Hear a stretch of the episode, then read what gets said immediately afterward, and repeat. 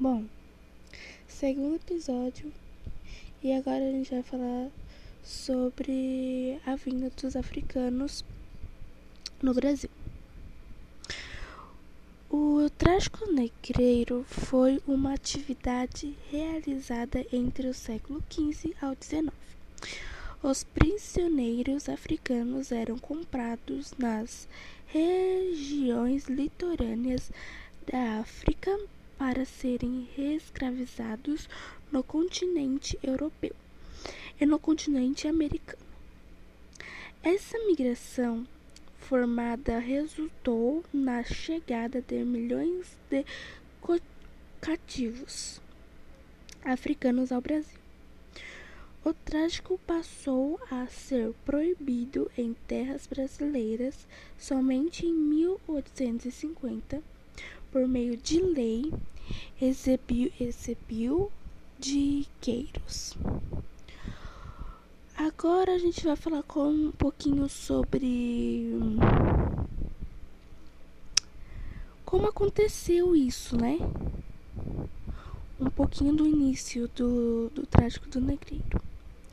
O desenvolvimento do trágico negreiro no Brasil está associado com a instalação da produção açucareira que aconteceu no país em moedas no século XV o trágico ultramário, ultramarino de africanos, com o, o objetivo de escravizá-los.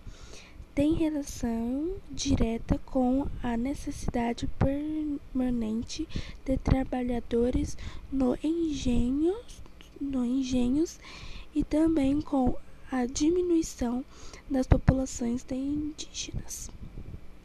Bom, é, isso fala que isso significa que eles, tipo assim, assim que os africanos eles chegaram no Brasil, eles já foram diretamente escravizados. Eles não tiveram uma boa-vinda, tipo, uma boa-vinda como a maioria dos ricos, né, dos brancos quando chegam, são muito bem-vindos.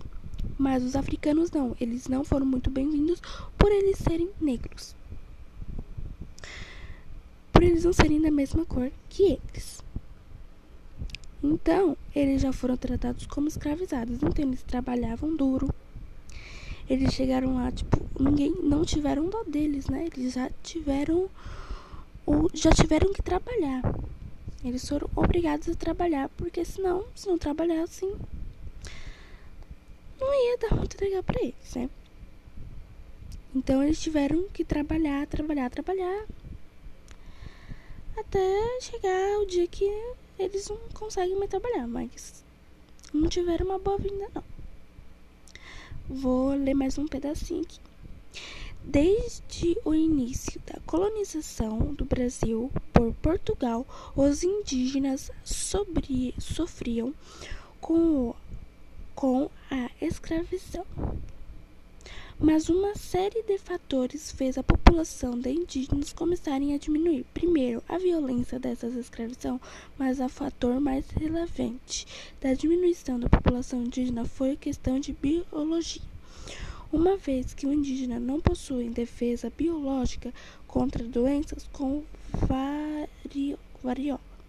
Então, tipo assim, cada dia ia diminuindo a escravização por conta que eles iam ficando fracos, eles iam apanhando muito.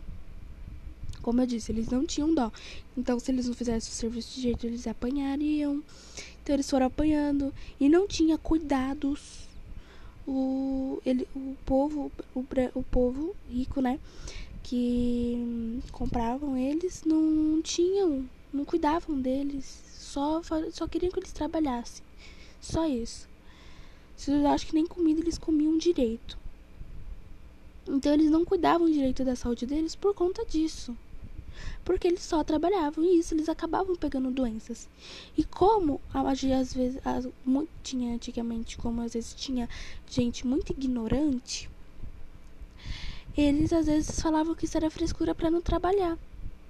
Então eles deixavam lá e a pessoa acabava morrendo, porque não tinha remédio, não tinha nada. E sem remédio, sem cuidado médico, a pessoa não tem como melhorar.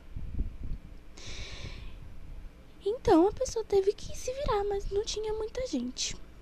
Bom, foi isso mesmo, tá? Até o próximo episódio.